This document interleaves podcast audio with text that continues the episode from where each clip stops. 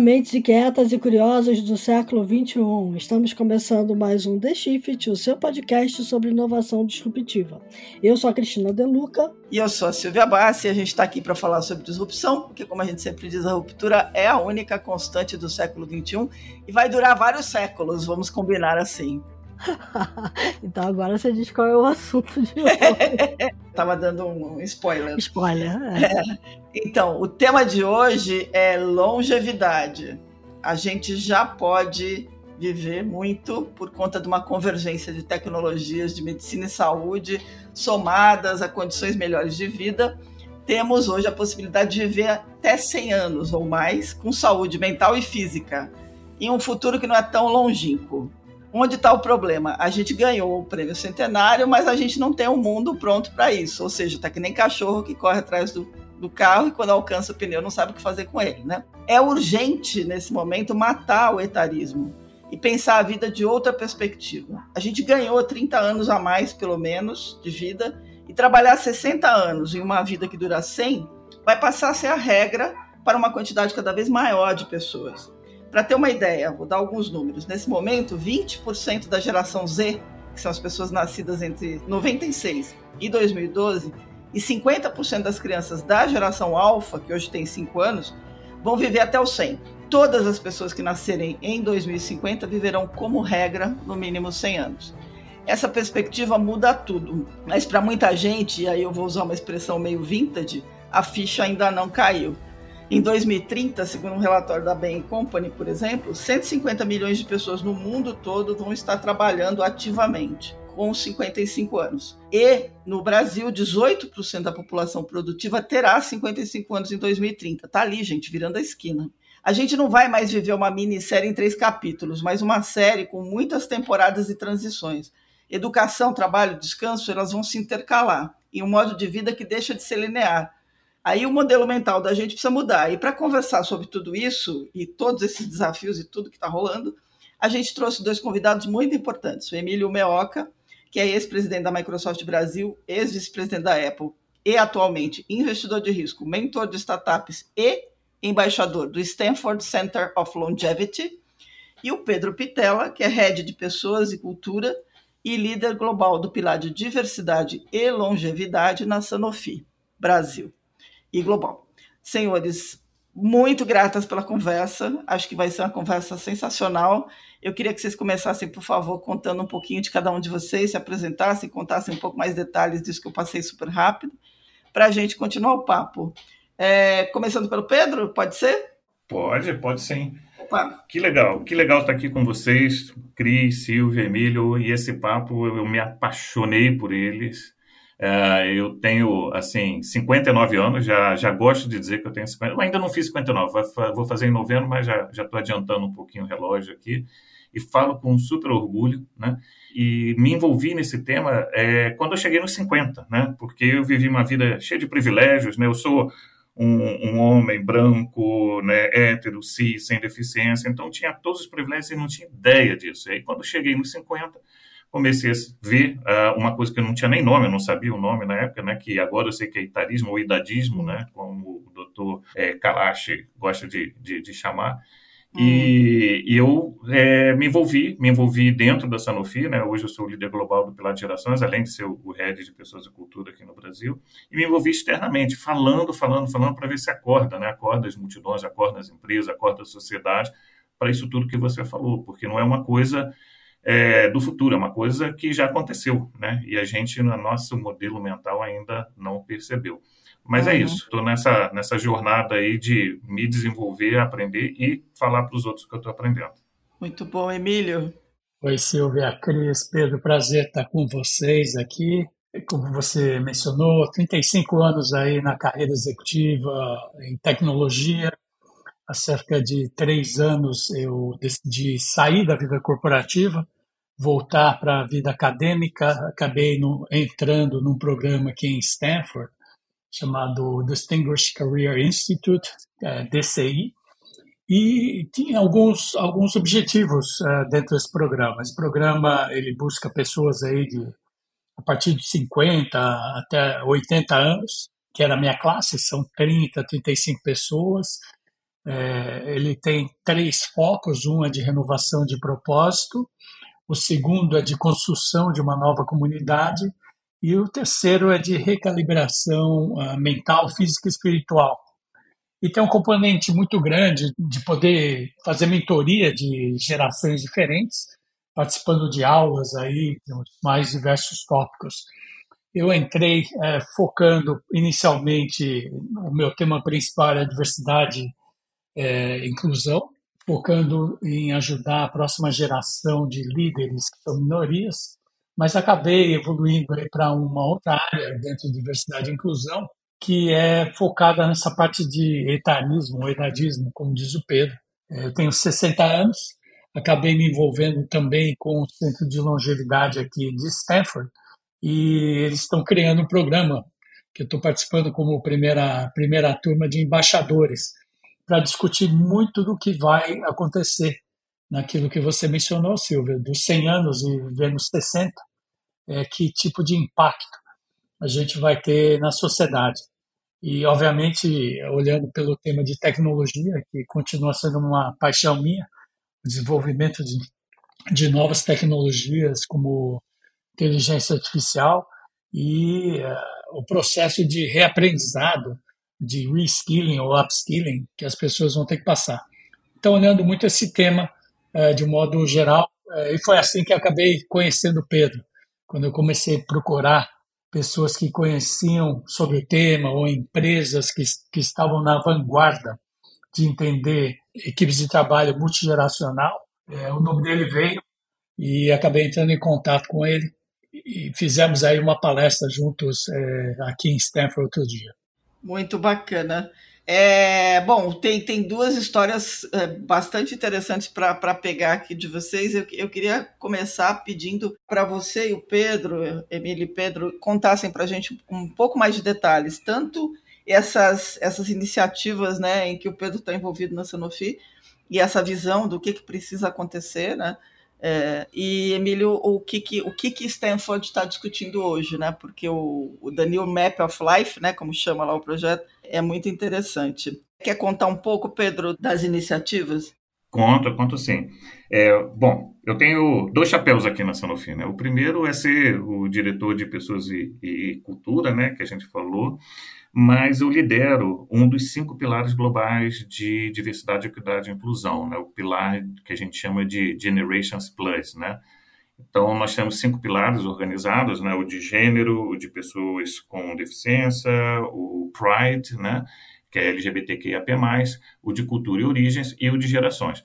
E Localmente, nas filiais, nós temos esse pilar já, é, o pilar de gerações, em 16 países. Então, tem Coreia, Japão, Itália, Norte América, México, Brasil, Austrália. E é incrível como a realidade é muito diferente em cada país, né? porque a demografia é diferente, né? os desafios, as nuances do etarismo elas são muito diferentes, mas em todos os lugares existe um ponto em comum, que é como integrar várias gerações no mercado de trabalho, no ambiente de trabalho ao uhum. mesmo tempo. Né? E, e, e, as empresas ainda estão é, com um paradigma muito antigo. Né? A gente fala de inovação, inovação tecnológica, inovação, mas a inovação do modelo mental também tem que acontecer.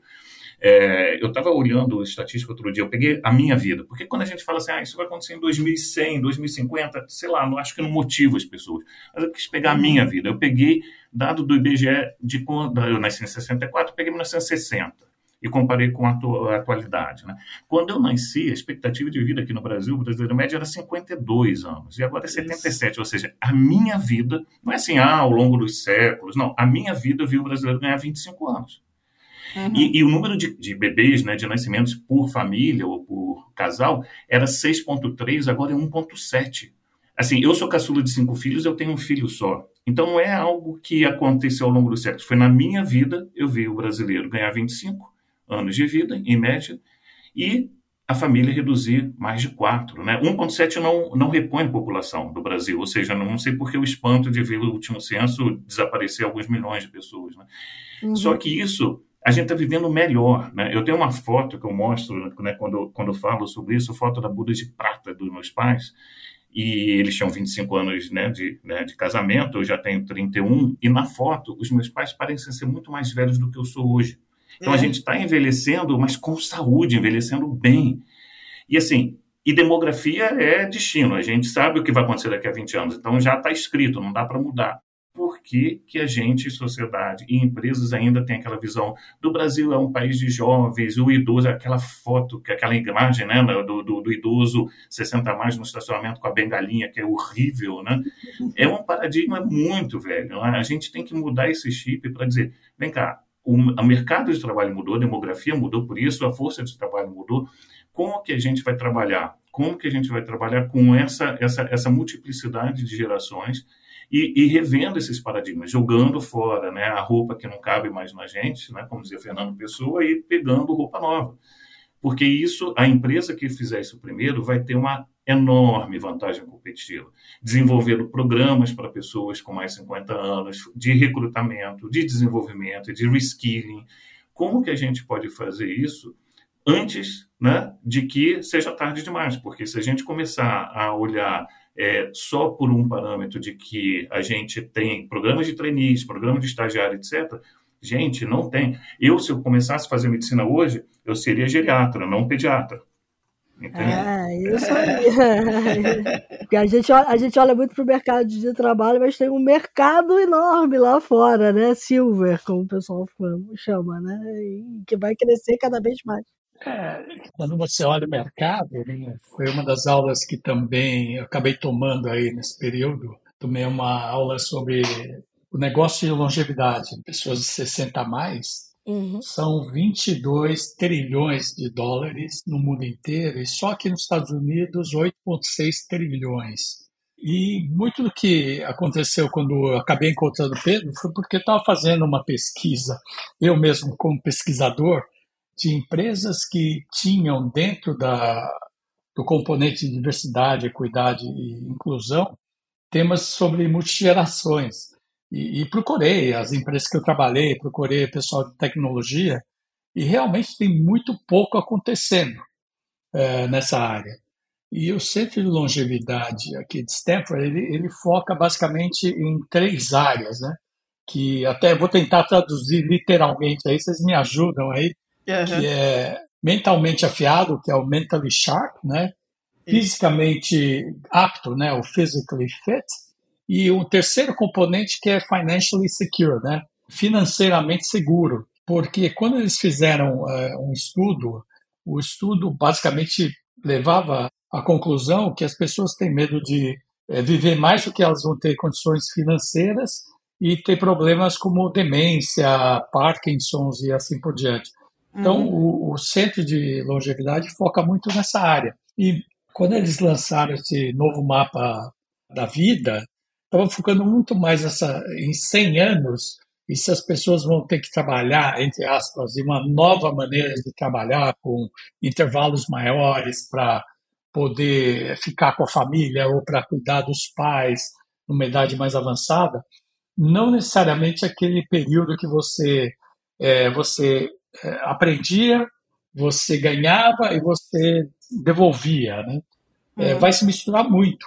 E acho que a Silva mencionou isso aí em termos de transições, e inclusive o próximo campeonato aí que se chama Design Challenge de Startups, que o Centro produz, é, é como desenhar soluções para transições, porque a gente vai ter muito mais transição. E que transição vai ser um feature, não vai ser um bug uhum. como a gente enxergava antigamente na, nas nossas vidas. É, isso é interessante. Eu vi quando você postou essa ideia de que ficar velho é bug, né? Ou envelhecer é bug, né? Perde completamente o sentido, né? Quando você pensa que é, aquelas questões negativas associadas ao envelhecimento, como degradação mental e degradação física, elas vão começar a desaparecer. Mas aí, aí tem uma questão, é, o, o, Pedro mencionou essa questão do upskilling, o Emílio também. É, a gente tem duas coisas, né? A, a parte de preparar as pessoas para uma realidade digital, em que o mundo hoje tem sete gerações praticamente convivendo juntas, talvez a mais antiga né, tenha poucos representantes, mas a gente está falando de sete gerações é, a gente precisa pre preparar todo mundo para viver numa economia digital, né, num mundo digital. E, ao mesmo tempo, a gente também tem o benefício da produtividade ser alongada. As empresas, Pedro, estão entendendo isso, essa preparação do upskilling também, de forma a atingir todas as gerações? Resposta direta, não. Uhum. Isso é que é o assustador. As empresas ainda não estão é, é, como o Emílio falou, elas não estão ainda é, acordadas para o tema. Mas eu, eu, tenho esperança, viu? eu sou um eterno otimista, porque todo ano aqui no Brasil, a revista Época e o Instituto Etos fazem um ranking de diversidade e inclusão, tá? Uhum. E uh, o ranking desse ano mostrou que as empresas que participam do ranking, 98, 99% têm algum pilar de gênero, algum pilar de raça e etnia, e só 50%, só 50% tinha dietarismo. Tá? Aí você fala, puxa, mas esse é o copo mais vazio, as empresas não estão atentas para o fato. É, mas o ano passado era 35%. Então, de um ano para o outro, aumentou 15 pontos percentuais as, as empresas que têm alguma ação sobre etarismo. Ou seja, eu vejo o copo mais cheio porque Sim. os outros continuaram de 99, 98. Então, assim, é o, ainda 50? Puxa, mas o ano passado era 35. Então, ainda não é uma realidade, as empresas atentas, mas está crescendo, as empresas estão acordando, e estão acordando por vários motivos. Né? Eu, eu, costumo dizer que tem quatro motivos, e você pode escolher qualquer um deles. O primeiro é a justiça social. Enfim, na pandemia, os 50 mais foram os que mais perderam emprego, as empresas fazem até isso, serve para o etarismo, serve para a diversidade e inclusão como um todo. Né?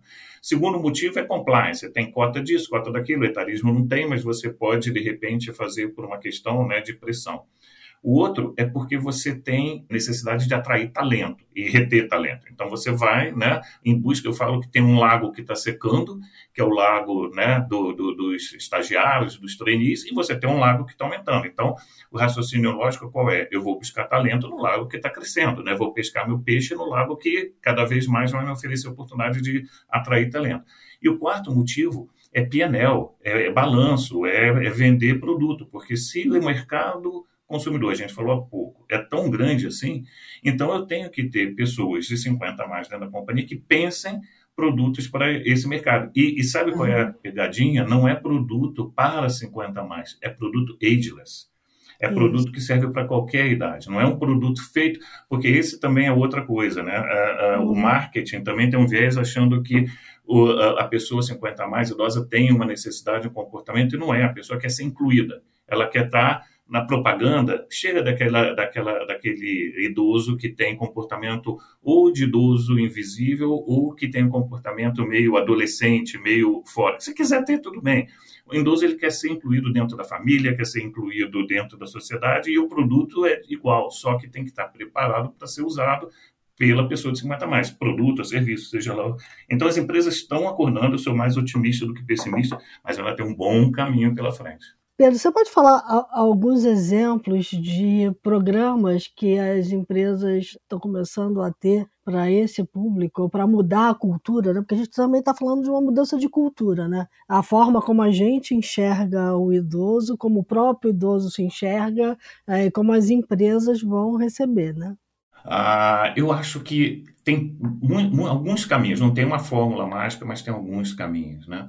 Uh, deixa, deixa eu contar uma situação antes de tudo que, que ilustra bem essa necessidade. Há, há um tempinho atrás, um colega aqui da companhia chegou para mim, sabendo que eu estou super engajado né, na questão do, do etarismo, e me falou: Pedro, eu trouxe aqui um currículo para você que você vai adorar. Eu sei que você é super ativista da, da questão do etarismo. É um amigo meu que tem 50 anos, mas nem parece que tem 50 anos, porque é cheio de energia. é isso. Aí, aquele silêncio incômodo, eu falei: como? Né? É. O que, que é então 56, um 56 que parece 56, é sem energia? Né? Então, assim, a primeira coisa que as empresas têm que fazer é mudar esse modelo mental, é letramento, é, é, é mudança de comportamento, é falar sobre isso. Aqui na companhia a gente já trouxe de tudo um pouco para falar. A gente trouxe a Nani People para falar sobre interseccionalidade, né, de a comunidade Pride 50 a mais. A gente trouxe tanta gente bacana para conversar e a gente promove esses diálogos. Então, o primeiro passo é esse, é letramento, é, é conversar, é quebrar os paradigmas, é, é falar de menopausa, que no ambiente né, de trabalho puxa vida, eu obviamente eu não consigo entender, não consigo falar, mas as minhas colegas 50 mais falam, Pedro, como que é difícil você estar tá fazendo uma apresentação de budget e sentir o calorão, como que é isso? Né? Uhum. Então, quebrar esses tabus e falar para mudar esse chip é muito importante. Esse é o primeiro caminho. O segundo é mudar a política e sistema. Né? É, uhum. Eu contei para o Emílio outro dia uma, uma situação que aconteceu comigo. Eu também estou no Conselho Deliberativo aqui do plano de pensão e a gente descobriu que a gente parava de fazer o match do plano de pensão aos 60 anos. E a é. gente não sabia, a gente era uma coisa que estava lá décadas lá, e a gente obviamente já mudou, tem alguns anos que a gente mudou, mas mas, assim, por que parar de fazer o match? Qual é o sinal que você está dando né, para a pessoa uhum. que chega aos 60 e a companhia para de fazer contribuição no plano de pensão? Então, mudar política e sistemas mesmo. Né? Outra coisa é liderança, é símbolo. É, é assim, eu sendo líder global e sponsor e falando, gente, é para cá que a gente vai. Né? Esse é o caminho, a gente vai para lá. Né? E, e, e, mais um, se você me permite, é aliado, porque não é sobre pessoas 50 a mais, é sobre todo mundo, né? Nada tá, por mim sem mim, mas botando todo mundo, porque existe uma mágica quando você coloca todas essas gerações para trabalhar, você potencializa o melhor de cada geração. Isso é muito legal. Então, assim, não é, é isolar, mas é trazer todas essas gerações juntas para esse, esse caldeirão bacana que é essa, essas gerações trabalhando juntas. Né? Perfeito. Uma área que eu tenho visto aqui caminhando, isso obviamente atinge mais o pessoal nível executivo, é a criação de o que eles chamam de fractional jobs, né? É, são funções fracionadas, que seria quase que equivalente a uma consultoria, mas não é uma consultoria. Tem amigos meus que são ex-CMOs ou ex-CFOs que depois de 55 não conseguiam pegar um, um, emprego ou ser contratado ou porque tinham muita experiência ou porque uma startup achava que seria muito cara o, o custo e acabaram mudando a maneira de enxergar o trabalho deles e delas uhum. é, trabalhando em uma ou duas startups, uma ou duas vezes por semana, ou, ou, três vezes por semana em uma, uma empresa. Tem um amigo meu, inclusive, aí no Brasil, que trabalha em duas startups. Uhum. Ele é CFO, ele trabalha segunda, quarta e sexta em uma, e terça e quinta em outra. Ele não trabalha às oito horas naquele período, muitas vezes ele trabalha quatro horas naquele período. Então tem uma mudança em termos de, de comportamento, de como poder ter o benefício de ter alguém com muita experiência para uma startup, é, que possa ter um valor agregado altíssimo sem precisar necessariamente trabalhar cinco dias por semana. E uma outra área que o Pedro mencionou, que até eu diria que é até antes do aletramento, é o aletramento pessoal, né? aletramento da empresa, mas pessoal. Muito do que é, a gente faz em termos do, do programa aqui da Concentro de Longevidade é como se posicionar, a gente se posicionar é, como por exemplo, estou chegando no. já dobrei o cabo da Boa Esperança, ou estou é, muito cansado, esqueci alguma coisa. E uhum. correções como, poxa, você esquece coisa desde que você tem 20 anos. O problema não é a idade, o problema é, é, é técnica, né, em termos de lembrar. Então, é, a, a maneira que até é, institutos aqui influenciaram a Hallmark, né, que faz os cartões de aniversários, que aqui, aqui eles usam bastante, de não denegrir muito é, esse processo de, de ficar mais velho, e sim celebrar esse processo de ficar mais velho. Uhum. E o uhum. Pedro mencionou também que muitas vezes as empresas enxergam 50 a mais, 60 a mais como um grupo homogêneo.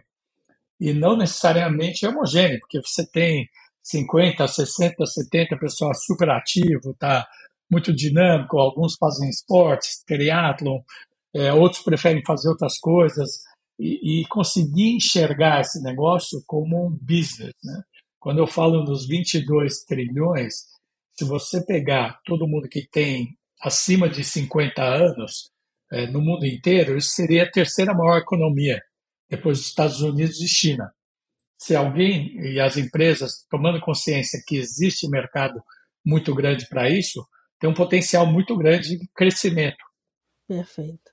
É, faz todo sentido. É, eu ia perguntar, Emília, você falou, eu ia perguntar, porque o Pedro falou desse negócio assim, nem parece que tem 50, né? Nem parece que tem 60, e eu tenho a mesma idade que vocês.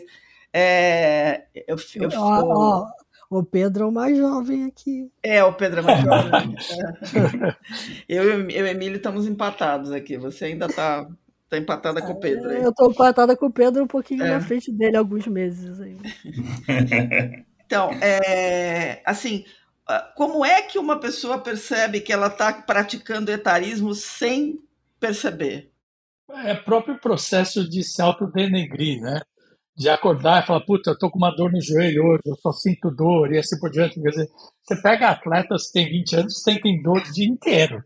Né? Exato. Então, não necessariamente isso é decorrente da sua idade, o processo de é, se cansar mais, é, ou de, de estar acima do peso. Isso as pessoas que se cuidam, elas estão realmente se cuidando. Eu acho que é um processo mental de mudar a chave, mesmo quando alguém. O mais interessante muitas vezes você vai começar a perceber, depois, espero, depois desse, desse bate-papo aqui, que quando alguém falar isso, quando você corrige essa pessoa, a pessoa fala: Puxa, legal que você me corrigiu. Uhum. Né? É, e tem temas também a Cris mencionou aí, é, tem do, da economia prateada, tem gente que gosta disso, tem gente que não gosta disso. Isso. Né? É. É, tem, tem uma questão, e, aí eu queria te ouvir, Pedro, que é o seguinte, é, e você falou, né, de colocar todo mundo junto, né, tirar o melhor do que cada geração é capaz de, de oferecer. Mas para isso, é, a gente precisa também valorizar o que cada geração tem de melhor. E, e, e esse acho que é um trabalho que é um trabalho que tem que ser é, coletivo, né?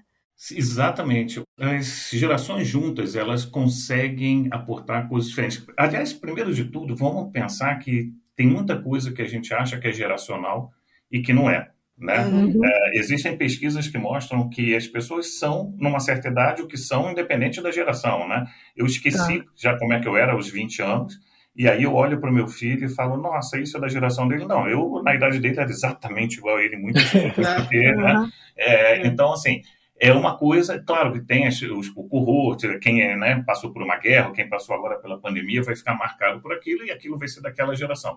Mas tem coisas que ao longo da vida se modificam, claro, né? A, a minha saúde física, eu não corro como eu corria aos 20 anos, mas uhum. existem coisas que aumentam a potencialidade. Então, é, você tem coisas que são. E tem um livro muito bacana aí, que é um livro que chama From Strength to Strength, do Arthur Brooks, que ele fala que na metade da vida, até a metade da vida, você tem um tipo de inteligência, que é a inteligência fluida, e depois da metade da vida em diante, você tem outro tipo de inteligência, a inteligência cristalizada. Né?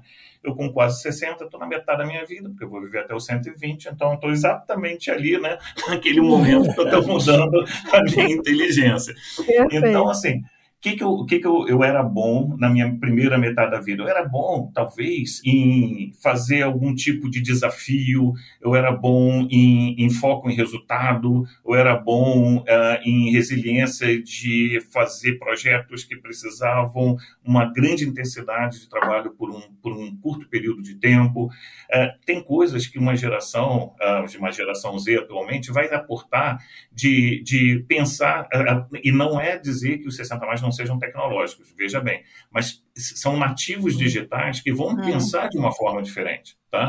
E quem é 60 a mais, que também é tecnológico, mas não é nativo digital, pode aportar, por exemplo, é, é, pensamento sistêmico. Eu vejo isso aqui na companhia, né? É, relação interpessoal, que, aliás, já a, a própria, o próprio projeto super conhecido do Google, né, o projeto Aristóteles, mostrou que o melhor indicador de um time de sucesso é a segurança psicológica e a forma de interação, mais até do que as características individuais a pessoa mais com mais 50, 60 anos tem repertório.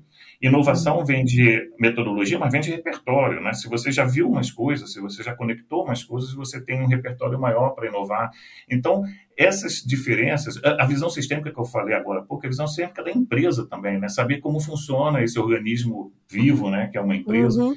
Então, quando você coloca todas as gerações e as gerações conseguem trabalhar, porque não adianta trazer diferenças e não fazer com que funcione, né? Você uhum. tem que capitalizar essas diferenças, né? A diferença por si só não traz nada, mas a segurança psicológica de que as pessoas diferentes consigam trabalhar, aí a mágica acontece. Aí você consegue fazer com que essas diferenças aportem, né? E o Emílio falou uma coisa muito bacana, né? De, de formatos diferentes de trabalho, né? É, o Emílio falou do trabalho fraccional. O que eu testei aqui, eu testei formatos diferentes. Claro, legislação trabalhista no Brasil é muito complicado né, você conseguir quebrar padrões né, super estabelecidos de trabalho. Mas quando a gente testa, e aí vem de novo inovação, não só na tecnologia ou em produto, mas inovação em formas de trabalhar, né, você vê também que você consegue, como ele, o Emílio falou, trazer pessoas que querem, por exemplo, trabalhar, mas querem conciliar diferentes interesses na vida, com uma parte do tempo para o trabalho, mas uma parte de volta à academia, né? Uhum. Stanford está aí para mostrar isso. Por isso que a gente não fala em terceira idade. Terceira idade vem, de, como a gente falou no início, né? Um, dois, três. Eu, eu, eu estudo, eu trabalho, eu me aposento, que é uma palavra horrível, né? Então, quando você começa a, a, a dedicar tempo para o trabalho, mas também tempo para reskilling, para aprender novamente, até tempo para a família, eu quero, agora com trabalho remoto, morar em outra cidade, o trabalho novas formas de organização, né, um trabalho consultivo, trabalho fragmentado, tudo isso as empresas estão testando, algumas hipóteses dão certo, outras não, mas testar formas diferentes de trabalho, de organizar o trabalho, isso tem muito futuro. Eu testei algumas coisas e funcionaram, outras não. Eu vou dar um exemplo real de uma coisa que funcionou bacana. A gente tinha um alto índice de turnover numa fábrica na Argentina, é, na área de qualidade, e a gente contratou farmacêuticos 50 a mais lá. E o turnover diminuiu muito. Claro que aí você tem, eu também falo de medir, medir, medir sempre, você tem um KPI muito, né, muito duro ali, né, que é o turnover.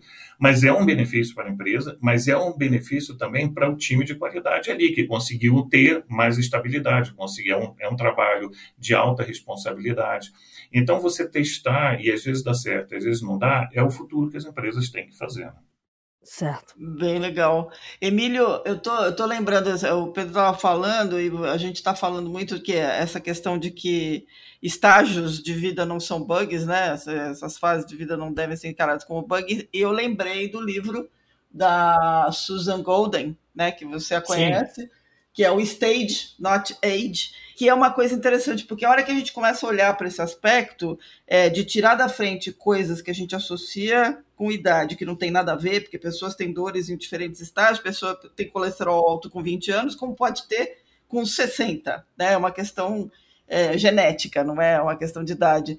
E ela coloca muito essa questão de que você tem pessoas em estágios parecidos, mas com idades diferentes, é, vivendo produtivamente. Né? Você pode ter uma pessoa de 80 e uma de 40 vivendo o mesmo estágio de vida no, numa empresa. Como é que a gente vê isso tudo? Assim, como é que a gente. Porque o, o meu ponto, na verdade, é o seguinte: a gente está falando hoje para nós que temos essa idade, que a gente sabe que vai viver muito mais. Mas a geração que, tá, que já nasceu há 10 anos ou há 20 precisa entender que ela vai viver 100 anos também. E me parece que isso não está muito claro na cabeça de todo mundo e essas mecânicas de pensar em estágios que se altercalam não estão claras e vai demorar para ficar. É, é, um trabalho de longo prazo, Silvia. Quando comecei a pensar sobre isso, eu comecei a, a, a ver um pouco de história desse, desse trabalho em diversidade e inclusão. Por exemplo, há 20, 25 anos atrás, aí, quando Microsoft, a própria Compaq, a gente começou a trabalhar em diversidade e inclusão, é, na parte de gênero. Né? E, obviamente, as empresas fizeram, de tecnologia, farmacêuticas, fizeram bastante evolução, mas ainda a gente não chegou lá. Né? Uhum. Então, acho que vai ser o trabalho de, nessa próxima etapa, pelo menos para mim, de criar um processo de aletramento, de, de ter esse diálogo, de começar a discutir muito mais é, tudo que vai ter em termos de impacto para as pessoas no, no livro da Susan, e eu trabalho uma pessoa muito legal de se trabalhar, eu tenho trabalhado muito próximo dela também. Essa parte de, de estágios eu vivi basicamente em Stanford, porque tinha é, estudantes como eu que tinham de 55 até o mais velho tinha 81. Uhum. E a gente estava basicamente buscando uma renovação de propósito, uma construção de uma nova comunidade, que o, que o Pedro mencionou aí do, do livro do Arthur Brooks, né, que é que muito mais a, a parte do, de família, de amigos e de fé é, que são super importantes, além de propósito. É como você conseguir é, criar esse diálogo e criar esse processo de mentoria intergerações. Isso foi um negócio muito legal, poder virar mentor de vários alunos e aprender com esses alunos também. E eu tenho visto algumas é, cidades que estão desenvolvendo, Singapura, Manchester, lá na, na Inglaterra, que estão pensando já com foco de estar tá pronta para terem ambientes onde muitas gerações convivem uhum. no mesmo bloco de apartamento. Tá. É, e tem um outro programa bem legal que eu tenho visto também, que a gente implementou, que é criar almoços ou cafés ou jantares entre gerações. E a gente começa com a pergunta: qual o grande misconception que você tem de uma outra geração? E, a gente fala exatamente isso. Olha, quando eu tinha 20, eu pensava que era isso. Ou, ou pessoas de 80, eu não sabia que eram tão ativas. E depois de duas horas batendo papo, você vê que tem muita coisa em comum. Uhum. E você acaba quebrando essas barreiras. O mesmo caso, o Pedro deve ter vários lá na Sanofi, de mentorias, porque essas pessoas que têm 50 a mais, elas têm habilidade e têm o tempo para poder mentorar mais pessoas. E uhum. têm habilidade emocional para fazer isso, não somente profissional.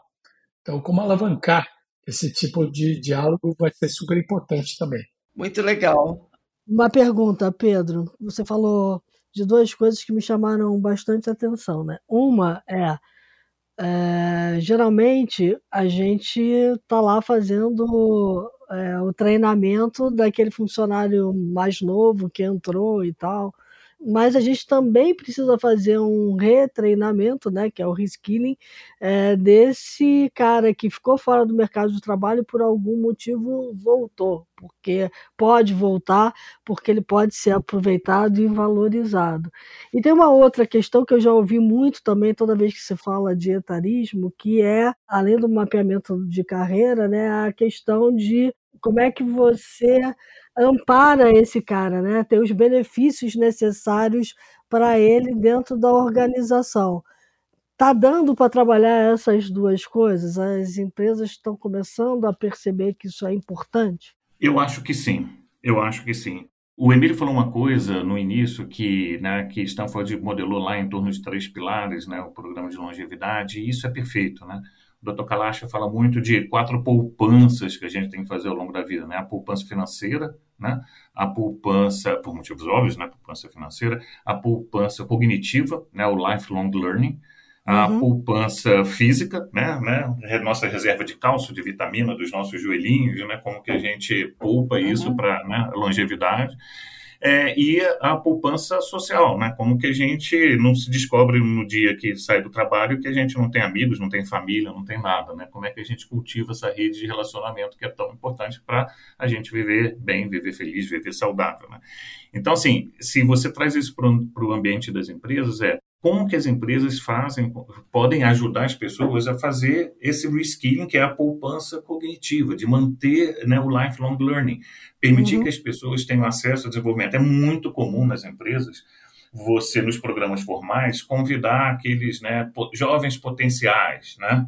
Né? Uhum. São a, a, geração do futuro, talent pipeline, legal, vamos continuar fazendo isso porque é importante. Mas como que você também não exclui os 50 mais dos programas formais de treinamento, desenvolvimento não só técnico, como de liderança também? Como que uhum. você consegue criar programas inclusivos focados nessa população? Né?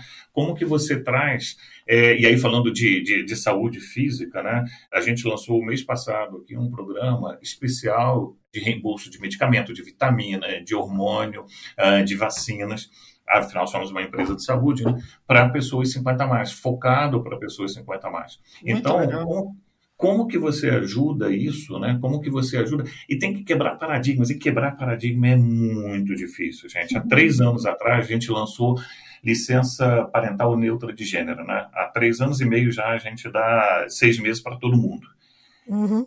Você acha que a adoção foi de uma hora para outra? Não foi, não, não foi. foi. Assim, eu, eu, eu fiz uma aposta e perdi, né? Ainda bem que eu não apostei dinheiro, porque eu perdi. Eu achei que não, 100% do dia 1, todo mundo, maravilha. Agora, três anos e meio depois, a gente chegou em 80%, mas três anos e meio depois. E foi assim, de pouquinho em pouquinho, é 20, 30, 40, 50 hoje em 80 e não está em 100 ainda. Imagina você quebrar paradigmas, viés tão cristalizados, né?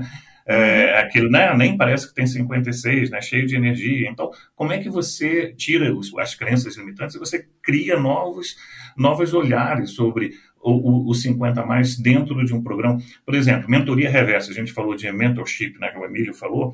A gente já fez dois programas de mentoria reversa, né? E não é uhum. é sobre jovem ensinando 50 mais sobre uso de celular e de rede social. Não é isso, não é isso é você, eu, meu, eu fiz, eu fui mentorado por uma pessoa jovem, eu tinha uma questão de um programa de cultura.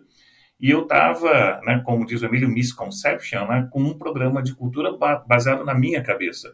E uhum. graças ao meu mentor, né, de menos de 30 anos, tinha 20 e poucos anos, ele me deu dicas que foram super úteis de como eu deveria pensar o programa de cultura para que te fosse appealing para pessoas da geração dele.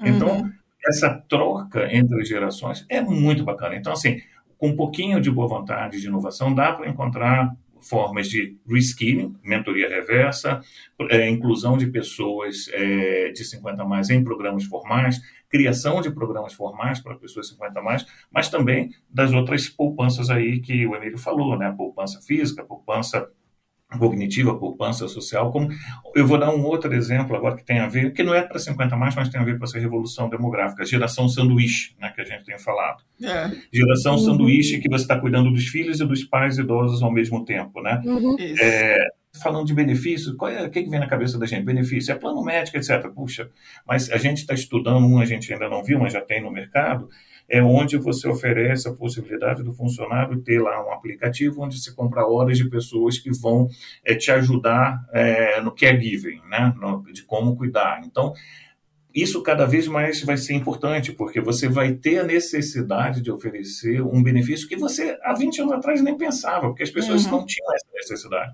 Então, assim, tem muita coisa que as empresas podem fazer para se adaptar e, e, eu não gosto da palavra adaptar, para liderar isso, porque, de novo, eu falei de vantagem competitiva. Se você está fazendo isso, seus concorrentes não estão fazendo, que bom, né? Que ruim que eu gostaria, né? Aí, pela minha causa, né? Do, do etarismo. Queria que todo mundo estivesse fazendo, mas, enfim, a empresa que fizer primeiro vai, vai se beneficiar disso.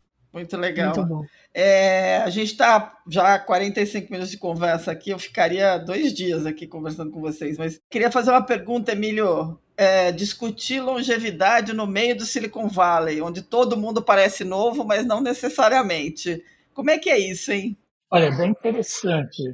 Eu conversei com uma empresa de tecnologia e eles criaram um grupo de 40 a mais tá. e se autodenominaram The Wisdom Group o grupo da sabedoria.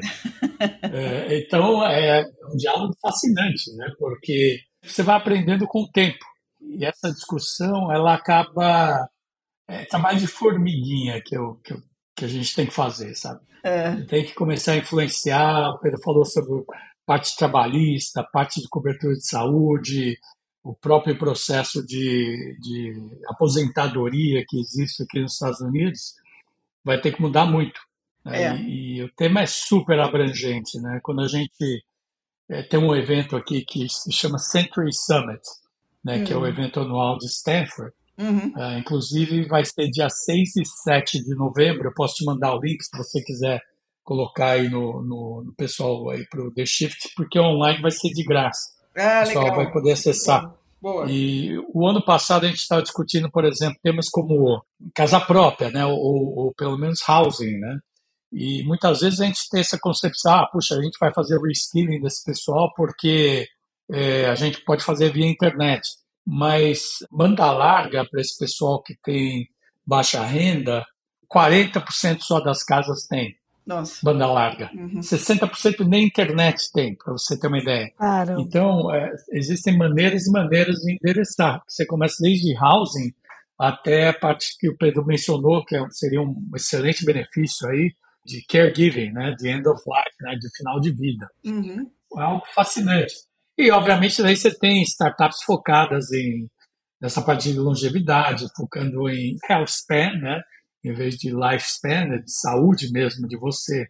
Não querer aumentar o, o tempo que você vai viver. O Pedro vai, vai chegar aos 120, mas a gente quer que o Pedro chegue até os 119 com saúde. Né? Minimizar os últimos 10, 12 anos que as pessoas têm, que elas estão já numa, numa parte mais frágil. Então, trabalhando nisso é, é aquilo, é uma batalha de, de formiguinha, é, é, fazer esse awareness, né?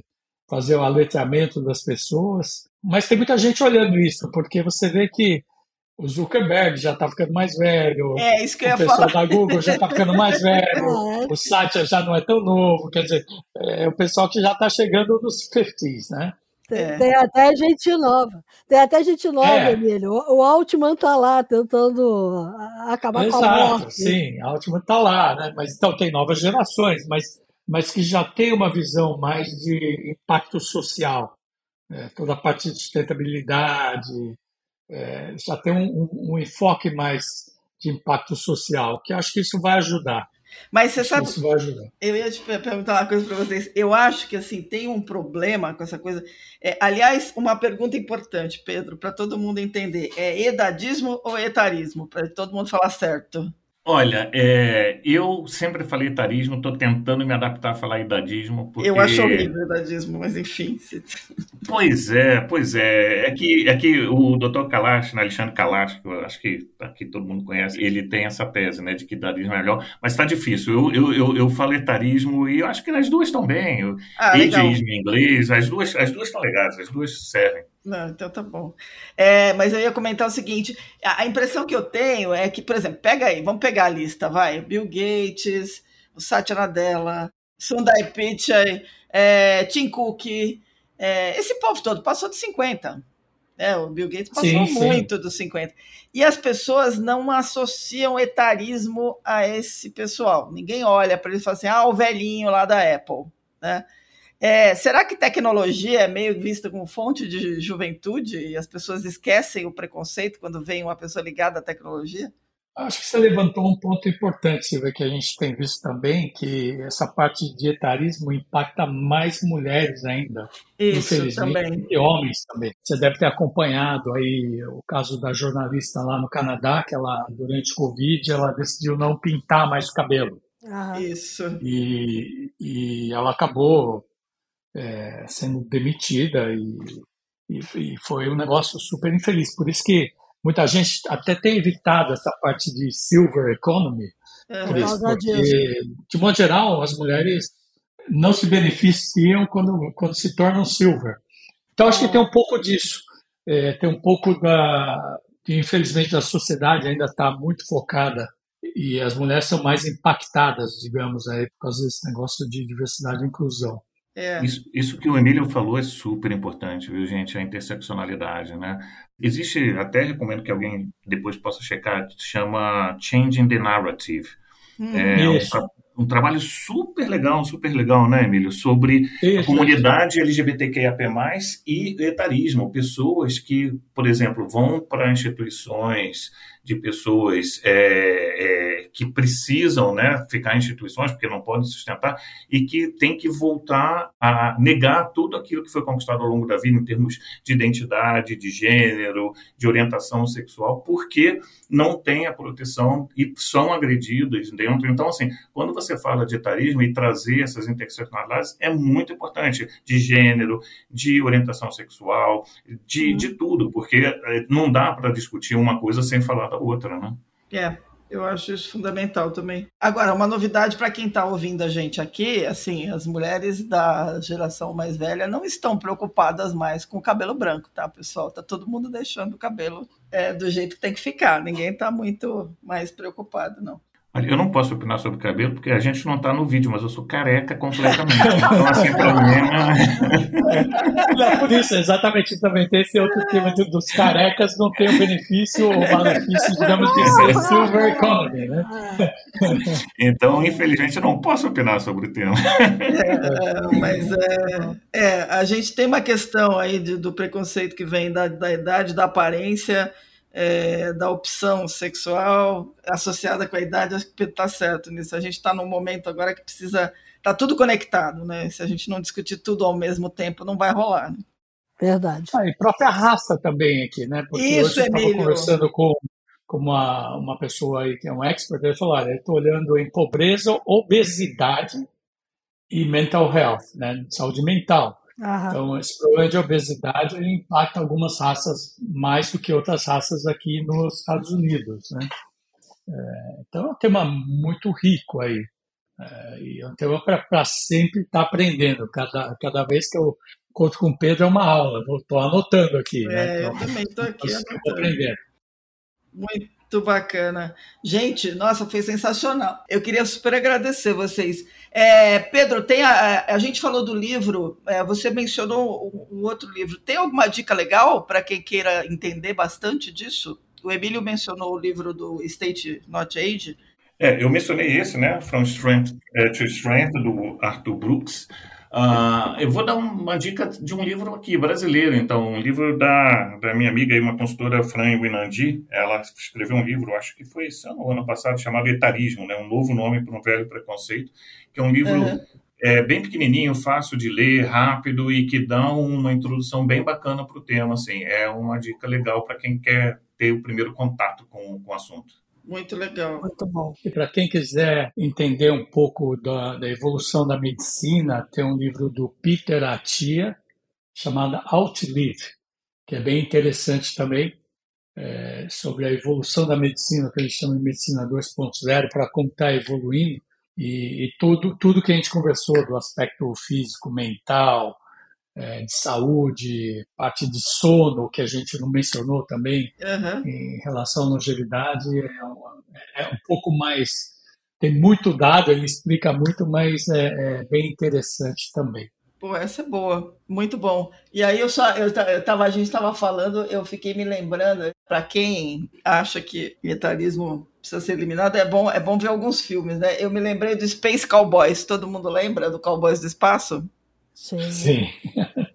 que aí você tem o, o Clint Eastwood, Tommy Lee Jones, Donald Sutherland e o James Gardner, né, ex-pilotos da época de 50, tendo que voltar ativa para poder resolver um, um, problema de um satélite mal ajambrado. Esse é um dos filmes mais legais que eu conheço de sobre, sobre gerações e vale, vale colocar na lista aí. Muito bom. Joia. Beleza. Gente, milhões de obrigadas. Foi muito bacana a conversa. É uma conversa longa que precisa continuar sendo feita. Então, a gente vai chamar vocês outras vezes aqui para discutir outros aspectos, porque a gente só pegou a ponta do iceberg por enquanto. Mas obrigada aí de coração pelo tempo de vocês, viu? Foi muito bacana. Obrigado a vocês. Eu que agradeço o convite. Muito gostoso aqui o papo, muito bacana estar com vocês. Obrigado pelo convite.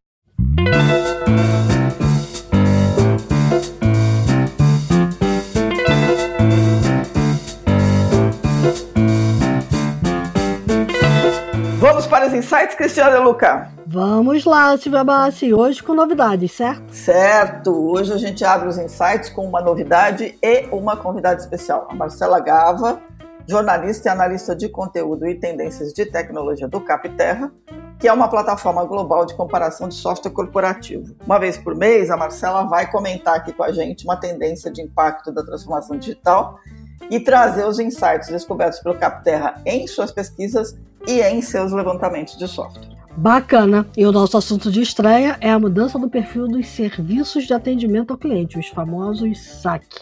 Nos últimos dois anos, as empresas aceleraram a abertura de novos canais digitais de contato para manter a conversa engajada e a experiência dos clientes lá no alto. Os softwares especializados em chat online e atendimento fazem a interface dessa conversa e funcionam como ferramentas de gestão e organização lá do lado da empresa. E aí, Marcela, a mudança deu certo? Oi, pessoal. Olá, Cristina. Olá, Silvia. Muito bom estar aqui com vocês. E sim, respondendo a sua pergunta, essa mudança deu certo sim. O Captar ele publicou duas pesquisas para entender o panorama do SAC, a partir da perspectiva das pequenas e médias empresas. E na primeira parte da pesquisa, que foca na opinião dos clientes, um dos resultados mais importantes é que para 70% das pessoas, o serviço de atendimento ao cliente ele evoluiu, e essa evolução foi para melhor. O que pode estar por trás dessa mudança é a chegada dos novos canais de atendimento. Por exemplo, o bate-papo ao vivo com a gente, que geralmente acontece por plataformas como o WhatsApp. Ele acabou sendo eleito por 48% das pessoas como método de atendimento preferencial. E para elas, a vantagem é poder explicar melhor seus problemas quando elas estão ali escrevendo. Também, outro meio de interação que está entre os mais citados pelos participantes da pesquisa foram os chatbots, que são esses robozinhos que são capazes de dar uma resposta a uma pergunta. Eles apareceram em terceiro lugar. 70% das pessoas disseram que sua vantagem está na disponibilidade de 24 horas durante 7 dias da semana.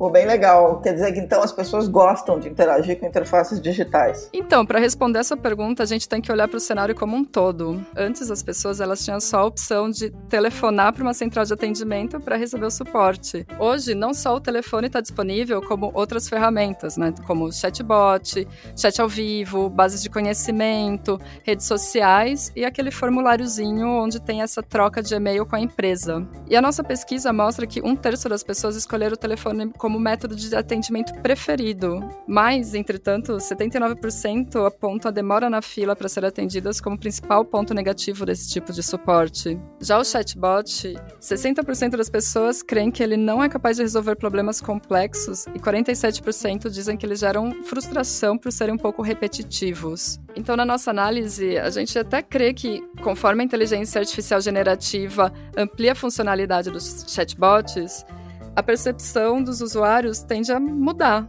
Já no caso da repetição, o que a gente sugere é que as empresas encaminhem essa conversa para um agente humano de forma que elas não prejudiquem a experiência com seus consumidores e possam garantir uma experiência mais fluida. Assim, de forma bem resumida, o que a gente pode entender dessa pesquisa é que as pessoas esperam velocidade, abrangência, alta disponibilidade e simplicidade das alternativas digitais. E nesse cenário, é responsabilidade das empresas garantirem todos esses fatores que as pessoas esperam. É isso aí, né? Lá do lado do consumidor, a gente vai buscar sempre o canal mais fácil para a gente fazer o problema chegar onde tem que chegar e resolver. Mas diz lá, do lado das empresas, vocês também é, fizeram uma pesquisa para avaliar a adoção de ferramentas de software para canais de atendimento digital por elas, né? Quais são os pontos que você pode destacar? Exatamente. Do lado do levantamento que a gente conversa com funcionários que trabalham em empresas e, e, trabalham na área de atendimento ao cliente, outros pontos se destacaram, né? E um deles é que 81% das empresas oferecem já esse serviço de autoatendimento digital, que pode ser chatbot ou outro tipo de ferramenta. É, esse grupo ele destacou a dificuldade de encontrar o software de atendimento mais adequado para lidar com os chamados de suporte, já que existem diversas ferramentas disponíveis no mercado. Mas assim, as empresas já vêm se movimentando na direção de atender os anseios dos seus clientes, né? Então, embora o telefone seja o principal canal oferecido pelas empresas, 40% já usam chat ao vivo e quem não usa já pretende implementar a plataforma, que, como mostrou nossa pesquisa, é a preferida dos consumidores. Bem legal, Marcela. É natural, né, que na medida que as empresas se mexam para modificar a estrutura dos seus serviços de atendimento e surjam as opções digitais, o grande problema é qual eu compro, né, ou qual eu uso. Vocês fazem esse, essas avaliações e vocês têm uma lista de avaliações para esse assunto específico? Sim, a gente tem listas que selecionam as melhores opções aí de chat online, né? Essa seleção ela foi montada a partir de uma metodologia própria do Capterra e para participar dessa seleção, o software tem que ter chego a uma nota mínima de 4.5 e reunir no mínimo 30 avaliações na página do Capterra. Outro requisito é que esses softwares deveriam ter o português como um dos idiomas oferecidos. E na seleção que nós fizemos, as ferramentas que se destacaram foram o Chatra, que é uma ferramenta que permite conversar em tempo real com os clientes. Outra foi o Customerly, que tem um histórico de conversas e chat em vídeo por demanda. A gente também selecionou o Drift, que permite ativar chamadas em vídeos e também fazer agendamento de conversa. O Live Agent, que possui ferramenta ali com filtros de forma a priorizar o ticket de atendimento. E por último, o Tidio, que converte chamados em tickets e atribui aos agentes que estão disponíveis. Muito legal, Marcela, bem legal mesmo. Bom, pessoal, para quem está ouvindo, os links para as duas pesquisas e para as recomendações dos melhores softwares para chat online, que a Marcela indicou, a gente vai colocar na página do episódio. no próximo mês a gente volta com a Marcela e o Capterra para mais insights de transformação digital para pequenas e médias empresas. Maravilha. Obrigada pela conversa, pessoal, e fica o convite. Quem quiser saber mais do Capterra, o endereço é www.capterra.com.br e até o próximo episódio. Até mais. Boa. É isso aí. Até lá.